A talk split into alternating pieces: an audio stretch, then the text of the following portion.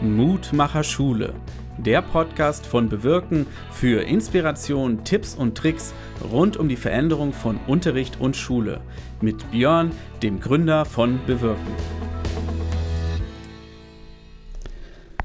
So, hallo, schön, dass ihr wieder eingeschaltet habt heute zum Podcast Mutmacher Schule. Ich habe heute einen sehr spannenden Gast, äh, Bob Blume, ähm, Netzlehrer, Blogger, selber Lehrkraft auf einem Gymnasium. Und äh, wir wollen heute ein bisschen quatschen über sein neues Buch. Ähm, zehn Dinge, die ich an Schule hasse. Und ähm, wir wollen ein bisschen ergründen, woran das liegt, dass man zehn Dinge finden kann, die man an Schule hasst, was das vielleicht auch mit dem mit der Corona-Pandemie und äh, den Dingen zu tun hat, die ihr wahrscheinlich als Hörerinnen und Hörer, als Lehrkräfte, LehrerInnen, Schulleitungen auch alltäglich erlebt, was das mit eurem Alltag zu tun hat und wie wir vielleicht auch, ähm, Bob, gemeinsam was verändern können, damit wir in drei Jahren Buch schreiben, zehn Dinge, die ich an Schule liebe. Herzlich willkommen, schön, dass du da bist, Bob. Ja, vielen Dank für die Einladung. Du bist ja ähm, sehr viel unterwegs auf YouTube, auf Instagram, äh, bist äh, dieses Jahr, glaube ich, auch Blogger des Jahres gewählt worden oder, oder ausgezeichnet worden. Ähm, bist also sowas vielleicht, also eine Stimme im Prinzip vielleicht auch oder zumindest ein Katalysator für die vielen Themen, die Lehrerinnen und Lehrer in diesem Land umtreiben. Wie geht es dir nach zwei Jahren Pandemie und vielleicht, was hat dich dazu geführt, jetzt dieses Buch auch zu schreiben und zu veröffentlichen? Ja, im Grunde genommen kann man sagen, dass es mir nach zweieinhalb Jahren Pandemie, kann man fast mhm. sagen, so geht, wie es vielen geht. Ähm, es gab ja zunächst mal diesen Neologismus, mütend. Ja, also man war irgendwie sehr, sehr müde und sehr, sehr wütend. Ähm, dann hat das manchmal gewechselt zu so einer gewissen Indifferenz, weil man gemerkt hat, okay, ähm, ich kann sowieso nichts verändern, also tue ich halt irgendwie, was ich kann. Viele, viele ähm, Lehrerinnen und Lehrer sind auch glaube ich, aus dem System dann gefallen. Also entweder weil sie Burnout hatten oder ähm, weil sie wirklich verzweifelt sind. Manche haben das System komplett verlassen, machen jetzt was anderes. Äh, warum weiß ich das? Weil, weil mir einfach unglaublich oft, wenn ich mich sozusagen öffentlich aufrege, auch Leute schreiben und sagen, ja, mir geht's genauso. Ja, ich habe letztens eine Folie geteilt zu Burnout bei Lehrkräften. Ja, da haben mir welche geschrieben, ja, so ist es. Äh, ich schreibe dir gerade aus der Klinik. Und ich will äh, sozusagen keinen Alarmismus betreiben, aber bei mir war es tatsächlich auch so, dass ich aus so einer eigentlich ganz schönen Utopie heraus, ähm, die man ja online immer wieder sehen kann, also im Sinne von, was kann man alles Tolles machen, wie genial ist das? Und aus diesen ersten großen Wellen der, ja, des fast schon freudigen Enthusiasmus, als die Schulen geschlossen sind und man noch dachte, jetzt können wir endlich mal alles ausprobieren.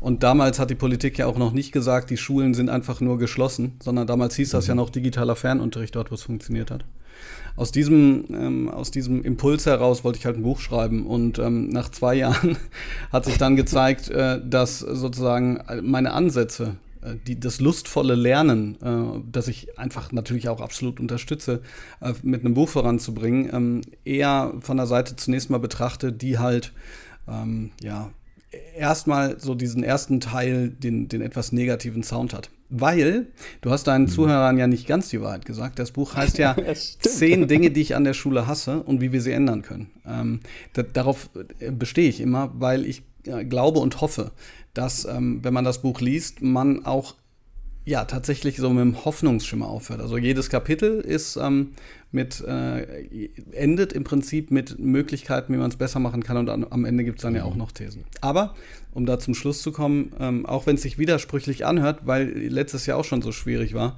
oder so viel, äh, für mich war das sozusagen auch ähm, ja, so eine Selbsttherapie, ähm, in der ich mhm. versucht habe, alles, was ich am Positiven mitbekommen habe, aber auch alles, was ich an Herausforderungen mitbekommen habe, jetzt nicht nur bei mir persönlich, sondern eben auch im Netz, ähm, in ein hoffentlich auch für eine breitere Öffentlichkeit lesbares ähm, Buch hereinzuschreiben.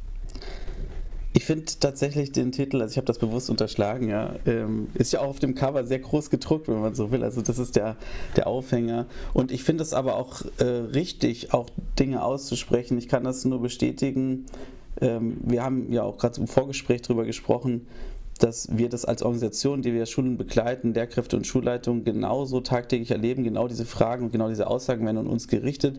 Ich habe auch vor, vor eineinhalb Jahren, also als die Pandemie angefangen war, auch immer gesagt, das ist der größte Schulversuch aller Zeiten. Lasst uns das Spannendste draus machen, was geht. Wir können viel ausprobieren, wir können alle gemeinsam lernen. Und ich glaube, das ist auch viel passiert. Und in den Entwicklungsprozessen, die wir erleben, äh, zeigt sich das ja auch immer wieder. Und aber genau das, was du jetzt beschreibst, was vielleicht auch in den letzten Monaten, im letzten halben Jahr passiert ist, dass wir merken, dass die, die auch wirklich Lust hatten zu lernen und die auch viele Sachen angepackt haben, dass denen jetzt die Energie ausgeht, weil das, was wir auch außerhalb von Schule, von den Schulbehörden, von den Kultusministerien, auch von vielen Kollegen, die jetzt wieder zurückklappen, einfach in eine Zeit auch vor der Corona-Pandemie, da keine Unterstützung zu erwarten ist. Ja, genau. Im Grunde genommen, ähm, das, was du gerade sagst, ähm, alles, was mit, mit Schule und Bildung zu tun hat, lässt sich auf sehr unterschiedlichen Ebenen betrachten. So, man hat die Ebene des Einzelnen, man hat die Ebene der Schule, man hat die Ebenen der äh, vielleicht Schulen innerhalb von der Kommune, man hat bildungspolitische Fragen und ähm, man kann auf jeder Ebene ansetzen. So, ähm, das tolle Buch von ähm, äh, Aladin El Mafa Gott, der Name, aber man muss es googeln. Also Mythos Bildung. Ähm, und mhm. vielleicht kannst du währenddessen googeln. Also Mythos Bildung zumindest. Ne? Das ähm, nimmt ja diese ganz tolle ähm, soziologische Perspektive auch noch ein, die ähm, empirisch dem Ganzen auch noch äh, nachgeht. Und bei mir ist es so, ähm, ich habe ja im Endeffekt versucht, bei meinem Buch ähm, zu zeigen, dass es eine krasse kognitive Dissonanz gibt, wenn man einerseits sieht, was online möglich ist, wo sich ja einfach oft die Engagierten auch treffen. So, die sagen, mhm. ey, guck mal, ich habe hier was, guck mal, du hast hier was, boah, wie geil ist das denn? Ähm, also jetzt mal so, so ganz pauschal, ähm, die Schulen sind Mitte März geschlossen und zwei Wochen später gab es bestehende Konzepte. Die, die sogar ausprobiert wurden, weil sozusagen da äh, politisch noch nicht versucht wurde, das zu unterbinden oder mit einem falschen Verständnis irgendwie zu sagen, das dürft ihr nicht machen. Und ähm, wenn man von dieser individuellen Perspektive ausgeht, das mache ich ja in gewisser Weise, also individuell aus meiner Perspektive als, mhm. ich sage jetzt mal Netzlehrer, aber auch aus der Perspektive derjenigen, die, die mich anschreiben, dann muss man sagen, ähm, diese fehlende Unterstützung, ähm, die, die ist einfach sehr, sehr breit gefächert. Also ähm, ne, wenn ich zum Beispiel sage, ich, ich, ich gebe es ja zu, ne, nicht nur der Titel ist ja sehr plakativ, sondern auch die, die Thesen, die da stehen. Da steht ja zum Beispiel sowas wie schlechte Lehrer haben es zu leicht. Und ähm, mir wird es ja niemals darum gehen zu sagen, okay, pass mal auf, ein schlechter Lehrer ist jemand, der jetzt zum Beispiel, was weiß ich, nicht so rumhampelt wie ich. Ähm, oder, ne, also es gibt einfach unterschiedliche, sehr gute Lehrer. Ähm, ich glaube aber ähm, sozusagen frei nach Tolstoi, die, die Schlechten haben alle was gemeinsam. Und äh, das ist zum Beispiel, dass sie sich halt äh, zu wenig bewegen. Und deshalb brennen dann die, die was machen wollen, irgendwann aus, weil natürlich auch jetzt zum Beispiel eine Schulleitung, die, sagen wir mal, nicht so viel macht, aber sagen wir mal, zumindest denjenigen, die was machen wollen, ähm, freie Hand lässt, sagen wir mal. Die merken plötzlich so, da ist einer, der macht. Dann geben wir mhm. dem die andere Aufgabe auch. Wem sollen wir die nächste Aufgabe geben? Ah, nee, der eine, der, der, ne, der nervt dann wieder rum oder der sagt, das ist nicht seine Aufgabe, sondern packen wir dem auch nochmal drauf. Und, und da könnte ich jetzt sozusagen von der Perspektive aus so ein paar Dinge aufzählen.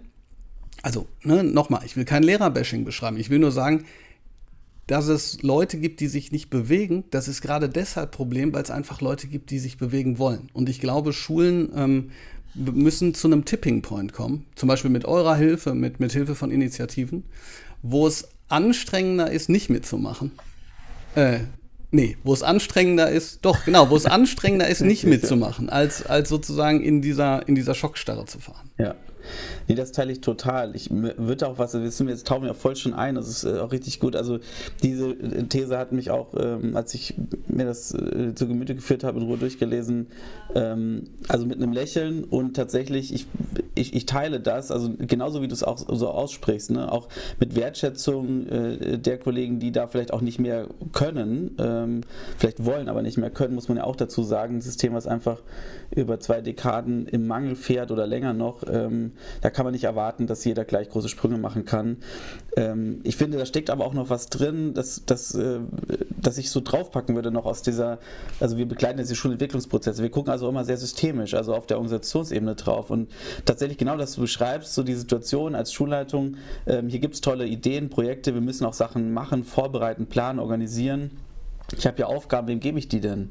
Und da fängt es schon an. Es gibt ja in Schulen für viele Themen keine klaren Rollen, keine klaren Beschreibungen zu sagen, es gibt hier einfach auch eine Ressource und eine feste Rolle und ein Mandat für einen Digitalisierungsbeauftragten oder einen, einen digitalpädagogischen, didaktischen Experten oder sowas. Oder es gibt jemanden, der sich um XYZ kümmert, sondern das sind dann alles Rollen, die die Leute greifen, äh, die sagen, ich habe da Lust drauf und das irgendwie vielleicht hinkriegen, sogar ohne Zusatzausgleich ähm, und alle anderen sagen, das ist nicht meine Aufgabe, das steht nicht in meiner Stellenbeschreibung, ich bin Lehrer, mein Unterricht ist meine Aufgabe, das ist mir auch wichtig und äh, wenn die Tür zugeht, dann ist das mein Spielfeld ja. und ansonsten habe ich damit nichts zu tun. Ja, das ist überspitzt, ne? aber das erlebe ich auch wirklich in Schule und das ist für mich auch so ein bisschen das, was in deiner These drin steckt. Ich weiß nicht, ob ich das, also vielleicht, vielleicht auch nicht, aber das höre ich da nee, auch. Nee, das, das ist überhaupt nicht überspitzt. Ähm, so ist es ja. Ich meine, ich, ähm, ähm, einen Teilbereich, wo ich sage, okay, wenn wir gucken, was soll denn ein schlechter Lehrer, was ist denn ein schlechter Lehrer, ähm, sage ich ja, was ist ein guter Lehrer?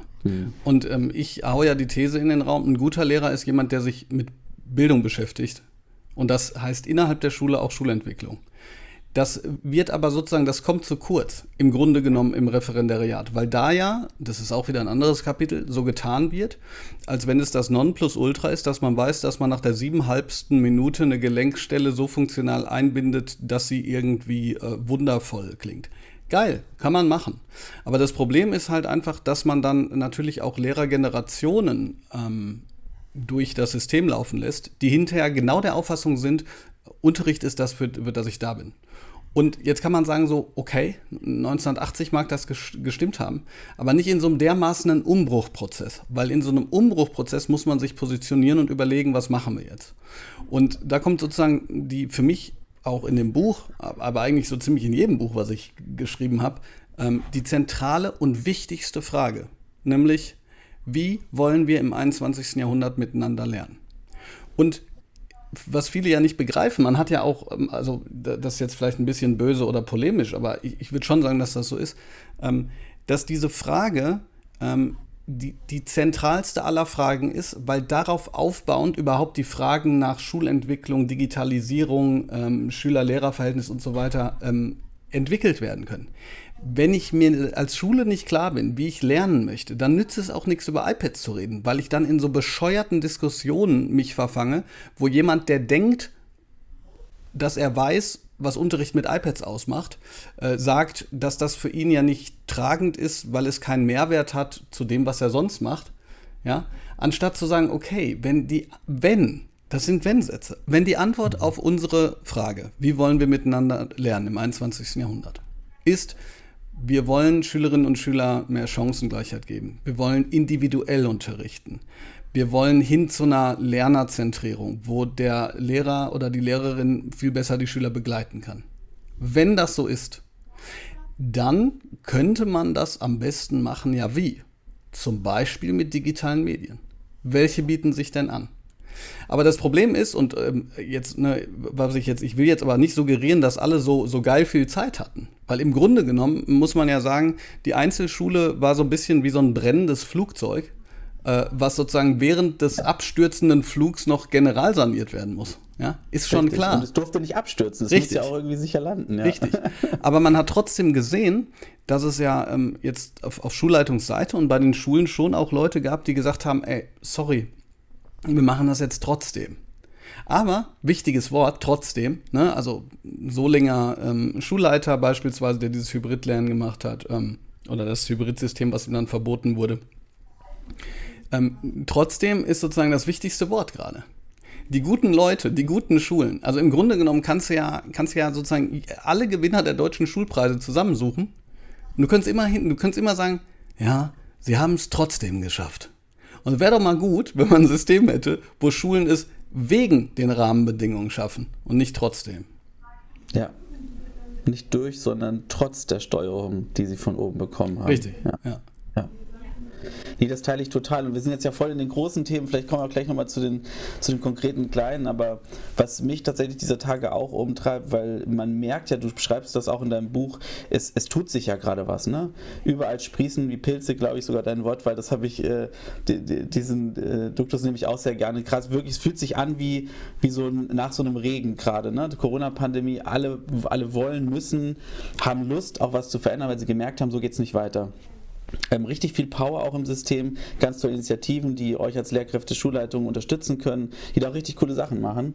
Ähm, und trotzdem, was man echt bemerkt, ist, ähm, dass eigentlich wir stoßen ja wieder in die gleiche Kerbe. Wir versuchen das, was an Mangel da ist, irgendwie in, in anderer Art und Weise von außen ähm, äh, zu, zu helfen. Ne? Wir versuchen auf die kleinen wunden Pflaster zu kleben. Wir haben die großen Stiftungen, die viel Geld auf den Tisch schmeißen für Sachen, die eigentlich Aufgabe der Kultusministerien sind. Muss ja, man einfach so sagen. Das genau. fängt bei den kleinen Sachen wie Lernmaterialien an, aber das hört ja quasi nicht auf bei Schulentwicklungsfragen. Und das ist schon so ein Armutszeugnis, was ich manchmal habe und das damit, vielleicht schließen wir das große Thema auch, aber ich würde, finde deswegen auch das Buch gut, dass du das so in den Raum stellst, zu sagen, wir müssen mal aussprechen, ähm, was eigentlich die Dinge sind, äh, an denen wir merken, dass irgendwas nicht stimmt. Und ich finde, da kann man auch, also ich habe das Wort, vielleicht ist das zu hart, ne? Ich spreche das jetzt mal ganz offen hier auf dem Podcast aus. Für mich ist das, hat das auch mit Selbstüberlassung zu tun, die da teilweise, und ich würde sagen, von den meisten Kultusministerien betrieben wird. Also auch nach der Corona weiterhin Selbstüberlassung. Es ist ein reines Steuern, es ist reines am Leben erhalten. Das ist überhaupt gar kein Potenzial, keine Ressourcen, um Schule langfristig in einen guten Modus zu bringen oder überhaupt, wie du sagst, ne, sich diese, diesen Fragen zu stellen, wie wollen wir eigentlich lernen in Zukunft? Ja, und das ist ja, das hat so eine, so eine zynische Lustigkeit. Ja, weil, dass man Sachen wegnehmen könnte, das hat ja G9 zu G8 gezeigt damals, ich kann mich nicht daran erinnern, dass alle rumgeheult haben, dass die Lernlücken jetzt so groß waren. Man hat einfach nichts gemacht. Man hat einfach ein Jahr weggenommen und gesagt, so, und jetzt macht er halt einfach den ganzen Stoff äh, genau in genau gleich. Ne?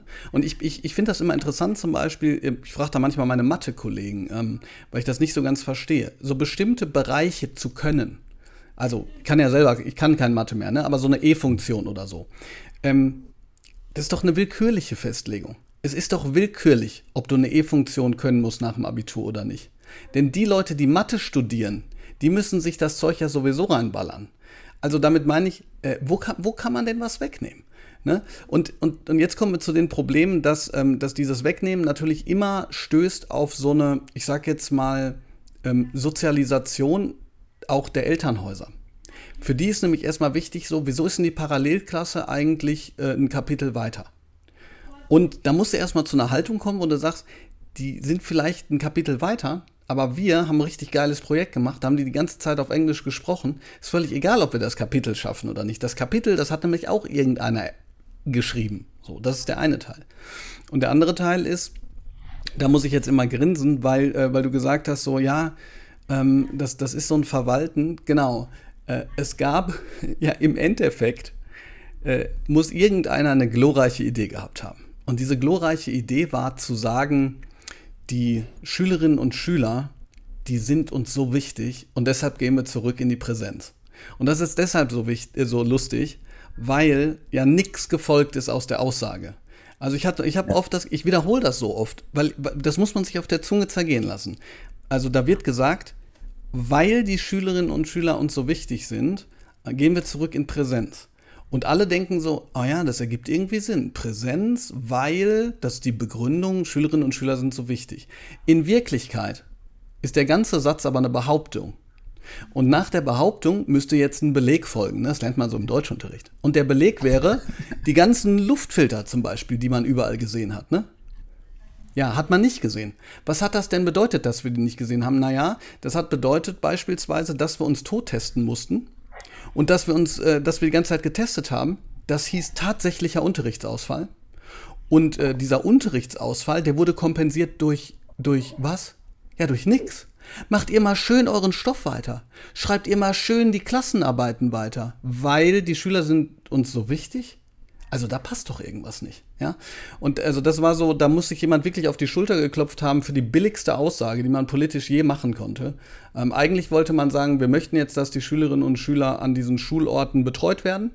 Richtig, und der ja. Witz an der Sache ist, der Witz ist, pack das in Euphemismus und ich hätte sogar noch gesagt, okay, wenn das jetzt unsere Rolle sein soll, dann tun wir unser Bestes, wir betreuen die, wir werden die weiterhin zum Lernen führen, ähm, macht halt eure, äh, macht die Prüfungen raus, so, wir, wir tun unser Bestes.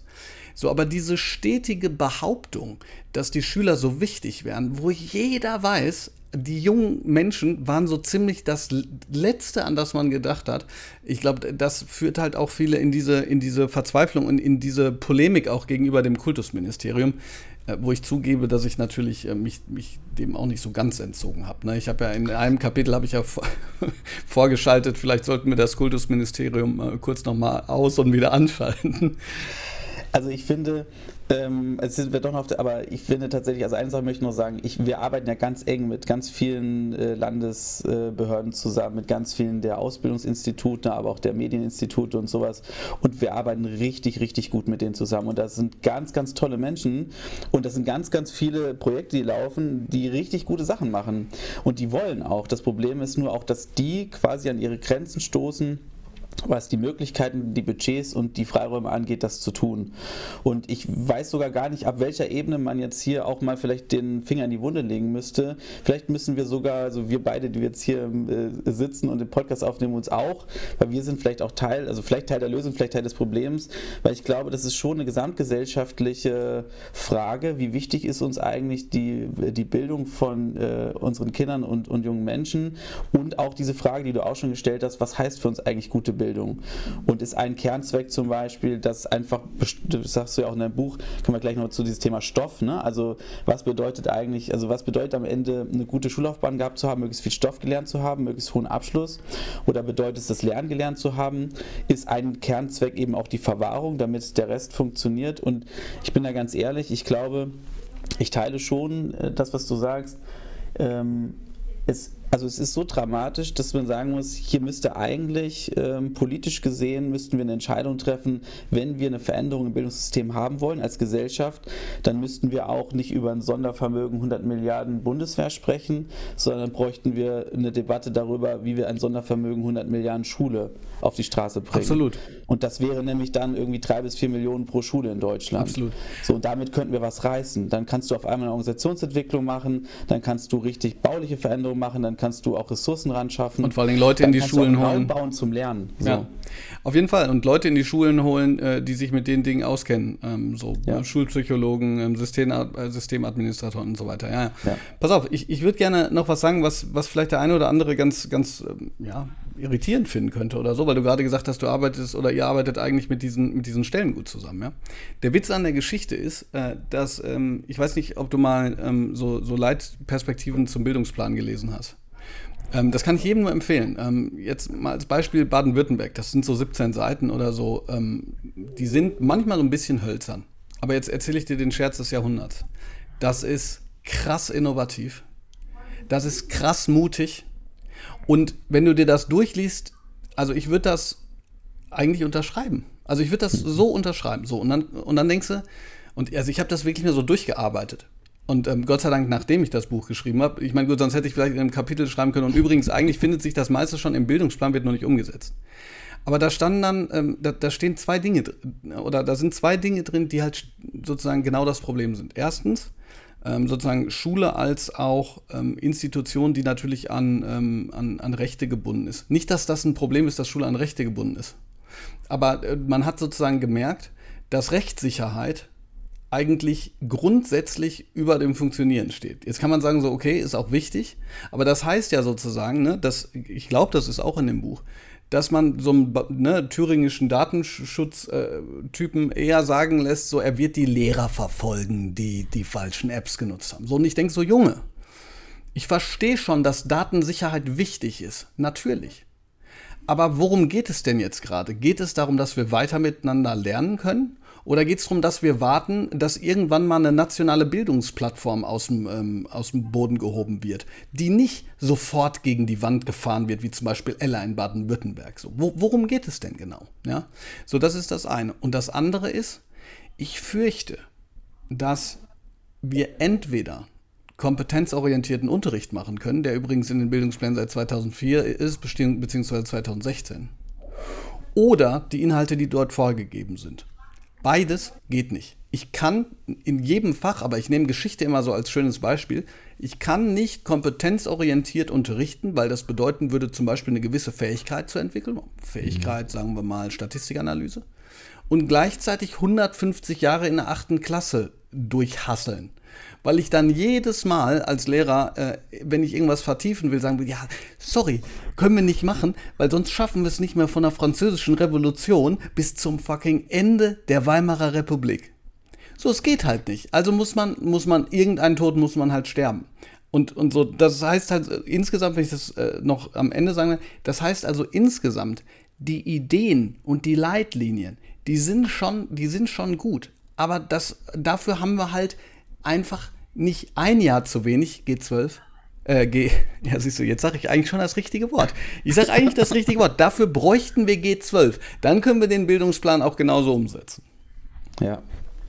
Nee, ich äh, teile das total. Man darf aber nicht von Einzelfällen auf das Ganze schließen, aber meine persönliche Schulhistorie hat genau dieses Dilemmata in sich. Ich hat, hat Geschichte geliebt und es war richtig großartig. Ich habe diese, diese Analyse von Zusammenhängen, das Diskutieren über die Sachverhalte, das Einnehmen von verschiedenen Perspektiven, das war großartig. Und mein äh, Lehrer hat mir damals empfohlen, nicht den Leistungskurs Geschichte zu nehmen, weil ich tatsächlich richtig, richtig schlecht bin, Dinge auswendig zu lernen. Und das gehöre nun mal dazu, sich diese Daten teilweise auch wirklich zu merken und die auch abrufbar zu haben. Und das war der Grund, warum ich tatsächlich mich damals äh, gegen einen Geschichtsleistungskurs entschieden habe. Äh, mit einem kleinen weinenden Auge. Aber mit dem Wissen, dass ich das auch nicht gepackt hätte, weil ich hätte eben nicht die Latte an Daten abrufen können oder an Fakten, die es gebraucht hätte, ne, um das in, in Bayern Leistungskursgeschichte irgendwie durchzuhalten mit den, mit den Tests. Also ähm, gehe ich da total mit. Wenn, Bob, wenn wir jetzt so mal drauf gucken, ähm, ich habe ja die, die zehn Thesen alle gelesen, du hast ja selber gesagt, es gibt quasi auch diesen positiven Teil, also was, was müssen wir jetzt tun? Ich äh, begleite auch viele Schulleitungen so, fast schon so in Coaching-Situationen und es gibt da im Coaching so eine schöne Methode, die heißt so Love it, leave it, change it. Also wenn jetzt ganz viele äh, hier zuhören, äh, die sagen so, ja, Großteil dieser zehn Dinge, da, die kann ich unterschreiben oder einige davon. Ähm, wenn man da so jetzt drauf guckt, ähm, nachdem du das so alles so runtergeschrieben hast, der viel Gedanken drüber gemacht hast, was sind so die Dinge, wo du sagst so, ähm, die müssen wir vielleicht, mit denen müssen wir okay gehen, die müssen wir vielleicht lieben lernen, vielleicht ist es so. Und was, was sind die, wo du, wo du sagst, so, da müssen wir jetzt aber mal wirklich ran. Ähm, da kannst du vielleicht auch als einzelne Lehrkraft, als Schulleiter ran, aus deiner Erfahrung. Naja, grundsätzlich, ähm, diese, le, dieser letzte Teil des Buches, der ist ja quasi überschrieben immer mit weniger ist mehr. Und dann guck, sage ich immer mhm. so, wovon brauchen wir eigentlich weniger, wovon, wovon brauchen wir mehr? Ne?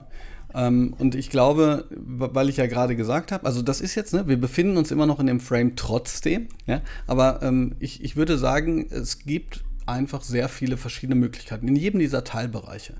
Also zum Beispiel, ähm, wenn man Noten nicht für aussagekräftig hält, dann äh, konstruktives, äh, konstruktives Feedback auch wirklich geben und darauf bestehen, dass das auch besprochen wird. Nur als Beispiel, das machen ja Lehrerinnen und Lehrer auch aber das auch deutlich auszudrücken. So, du bist das, diese Ziffer, die, die sagt nichts aus über dich als Person, sondern über eine Tagesleistung und die kann auch noch schwanken. Im besten Fall natürlich auch alternative Prüfungsformate auch ausprobieren und das machen und das absprechen. Ja.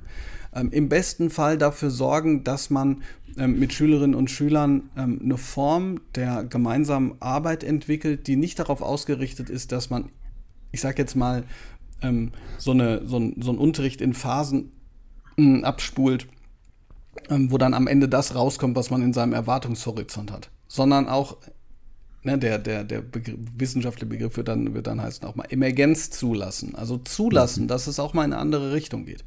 Und übrigens, das meine ich jetzt nicht als sozusagen nachträgliche Rechtfertigung davon, äh, wenn man nichts vorbereitet hat. Und übrigens auch hier, natürlich kann man auch mal nichts vorbereiten, ist auch alles okay. Also, du, ich bin ja, ich bin kein Dogmatiker. So, ich glaube nur, ähm, die, die Frage ist immer, was ist, was ist wirklich wichtig? So, was ist wirklich wichtig? Und ich glaube, was, ähm, ich habe da ja so ein paar, ja, ich sage jetzt auch mal Bildungsdefinitionen auch äh, zitiert.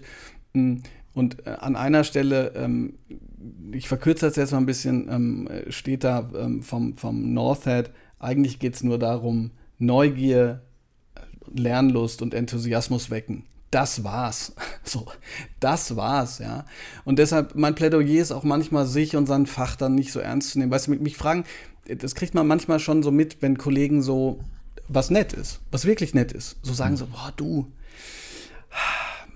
ich, ich habe da so ein Projekt, aber da wird jetzt eine Doppelstunde ausfallen. Ja, ey, dann, dann nimm die. Nimm die. Nicht, weil mein Unterricht so unwichtig ist, sondern weil es geil ist, wenn die ein Projekt machen. Also da breche brech mir doch kein Zahn aus. Und ich weiß jetzt nicht, ich, ich kann da natürlich nicht für andere Kollegen sprechen. Wenn jetzt irgendein Kollege in Mathe sagt, ähm, ey, wenn wir die zwei Stunden nicht haben, in der achten, dann ist das Abitur gefährdet.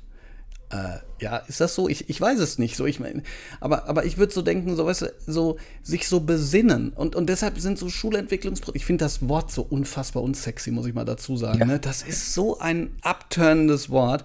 Aber deshalb ist. Aber es ist auch abturnend geworden, wenn ich das mal ergänzen ja. darf. Ich habe das Gefühl, weil es einfach also so viele negative ja, ja, Erfahrungen ja. und auch ich bin mal, ich benehme den Begriff gerne Enttäuschungen. Ja. Also es hat beinhaltet so viel Enttäuschung ja. aus der Vergangenheit, da vielleicht auch so viel mehr drin gesehen zu haben ja. und es ist aber nie passiert. Aber deshalb ist das so wichtig, weil man, weil ja im Grunde genommen so eine wirklich so eine Art von, von gemeinsamer Vision Kräfte freisetzt. Mhm. Das, das äh, setzt Kräfte frei, weil es plötzlich zu Kooperationen kommt, gegenseitigem Helfen. Das kann ja, das kriegt man beim Digitalen halt oft mit so, ey, guck mal, das habe ich jetzt hier gemacht, echt, boah, guck mal, wie geht das, ne? Und, oder äh, weil man gemeinsam an Material arbeitet, ich meine, das ist, äh, in, in manchen Schulen wird das schon praktiziert und merkt so, boah, ich muss jetzt weniger vorbereiten, ja. Das sind, ähm, das sind alles Punkte, wo richtig auch ähm, Potenzial plötzlich entfaltet werden kann. Ähm, und ich, ich hoffe so, dass es auch weitergeht. Ich weiß zum Beispiel eine Kollegin jetzt, ähm, die hat, die hat ähm, in dieser Corona-Zeit äh, ist die völlig aufgeblüht. Die hat mir gesagt, ey, Bob, ich, ich, ich probiere so viel aus, das ist so geil, das macht mir so einen Spaß. Ne? Und dann kam jetzt dieses Jahr, ne, ähm, wo dann die eine Seite gesagt hat, äh, da spreche ich jetzt nicht mehr über mein Kollegium, sondern auch so über so ein, so ein, so ein mhm. Vibe, wo die eine Seite gesagt hat, so, boah, endlich wieder Normalität. Und man, und man denkt so, ja, was für, eine, was für eine Normalität genau meint ihr eigentlich? Und die andere Seite so gesagt hat, so, ich habe immer noch Bock, aber ich schaff's nicht mehr. Weil ich muss ja. testen, Hygienepläne verfolgen, gucken, welche Kohortenregelung gerade gilt. Ähm, und halt natürlich, ne, Klassenarbeiten schreiben und so, weil selbst wenn der Atomkrieg ausbricht, ne, äh, Abiturzeugnis ist ganz wichtig. Also, und ich glaube, da kommt es, deshalb wird, sagt das immer so, das ist so ein, so ein, so ein leichter, so ein, so ein, ja, so so ein nebulöser Begriff, Haltung. Ja, so ein Nebul so man, äh, Haltung ändern. Aber im Grunde genommen heißt das, glaube ich, äh, seine eigenen Schwerpunkte überprüfen. So. Was ist jetzt wichtig? Ähm, ist, es, ist es das Wichtigste, dass wir jetzt auf jeden Fall noch, ähm, ne, so, was weiß ich, you name it, welchen Inhalt durchgemacht haben?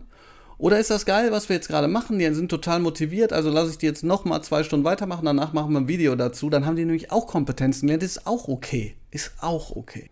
Ich glaube, du bist an einem, also an einem richtigen Kern dran. Deswegen vielleicht auch mal gleich so eine Frage: so, was könnte man denn eigentlich tun? Weil der Kern, ich habe, also mein Gefühl ist das auch, was du aussprichst, ist ja, dass gerade äh, geht es eigentlich um die Begriffe Druck, Belastung, ist immer noch mehr. Also alles, was kommt, ist ja im Prinzip immer nur noch eins obendrauf, was ich tun muss. So empfinde ich Schulleitung, so erlebe ich die Kollegien, so erlebe ich die Schulen als Ganzes so dass ja sogar diese positiven, wie du ausgesprochen hast, positiven Entwicklungsreisen, die man gehen kann, diese Schulentwicklungsprozesse, diese Starts, so auch spannende Formate mal ausholen, so ein Hackathon, Ideenspiele in Schule, so eine Projektwoche, wo man mal Visionen spinnen kann. Selbst das es wird ja schon als als Belastung verstanden von einem Großteil der Kolleginnen in der Regel. Ähm, was, was könnte man denn jetzt aus deiner Sicht tun? Ähm, wir können von außen ja nicht die 100 Milliarden Sondervermögen, Sonderbudget für Schulen, die können wir jetzt nicht machen, aber ähm, ich frage mich, das ist wirklich eine ehrliche Frage. Ich habe auch keine richtige Antwort darauf, sondern äh, also vielleicht auch mal so, so Tipps von deiner Seite. Was kann ich denn jetzt ich als Kollege, ich als Schulleitung, ich als Lehrer, was kann ich denn tun, um vielleicht auch so eine innere Haltung von na, so ein neuer Modus. Also vielleicht ist das ja auch so eine Haltungsfrage äh, der Gelassenheit, das weniger ist mehr. Ja, das, das ist natürlich, sozusagen individuell ist das natürlich total schwierig. Ähm, ich ich glaube nur, das Beispiel, was du gerade gegeben hast, ist, ist, ja, ein, ist ja ein typisches. Ähm, du hast zum Beispiel ein Hackathon, du hast, du hast, dann, du hast dann eine Woche. So. Ähm, wenn, wenn ich, ich stelle mir jetzt vor, also ich schlage jetzt vor, wir machen so ein Hackathon, eine Woche. Sagen wir mal eine ganze Woche boah, Alter, ey. Dann kommen die einen und sagen, ey, ich muss aber hier, ich habe Abitur. Dann sagen die anderen, ja gut, aber wenn ich da wegfahre, äh, ähm, ähm, ne, was weiß ich, die Klassenfahrt habe, das heißt, dass ich die Klassenarbeit dann nach da verschieben muss und dann habe ich die Noten noch nicht eingetragen und da hat keiner mehr Bock. Warum nicht? Warum nicht? Weil alles, was man, was man macht, im Grunde genommen zusätzlich kommt zu dem, was man sowieso machen muss. Aber was ist die Lösung? Gucken, wo man was nicht machen muss. Das ist die Lösung. Und das ist natürlich, da gibt es aus meiner Sicht kein Patentrezept für. Aber wenn es zum Beispiel im Schulgesetz steht, bis zu zwei Klausuren, dann steht da bis zu zwei Klausuren. Bis zu zwei Klausuren ist auch eine Klausur. Äh, wenn da steht, äh, in bestimmten Fällen kann, ja, dann muss man sich zusammensetzen und gucken, was ist ein bestimmter Fall. Es geht darum, dass man dafür eine Haltung zu entwickeln, äh, also, da müsst ihr jetzt gar nicht eine Haltung entwickeln. Nehmen wir einfach mal diese Woche. Richtig geile Woche. Und ganz ehrlich, ich weiß, dass das geht. Ich war schon bei diesen, bei pädagogischen Tagen, die dann als Barcamps organisiert waren. Ich weiß noch, ähm, da ich spreche immer nur, wenn was gut läuft, immer mein eigenes Kollegium, wenn es nicht äh, gut läuft, nicht. Nein, ist klar, weil also ich möchte, äh, eigentlich geht das kein sozusagen was, was an, aber beim Positiven möchte ich das jetzt mal sagen. Ähm, ich weiß noch, dieses Barcamp-Ding, so, da, da geht es ja auch darum zu sagen, okay, du, man kann irgendwo rausgehen, wenn man keinen Bock mehr hat und das ist nicht schlimm und, ähm, und dann, ja, dann habe ich so einen so so Tisch damals organisiert. Ich habe dieses, ähm, dieses ähm, den pädagogischen Tag auch, ich glaube, acht Monate vorher angefangen, damit ich Kollegen ins Boot geholt habe, die dann schon was machen konnten, damit es Workshops von Kollegen Kollegen für Kollegen geht, weil das immer besser ist, als wenn man da die, die Stars der Szene hat, die das zwar geil können, aber wo man dann viel einfacher sagen kann, okay, aber dass der das kann, ist ja klar und so, ne?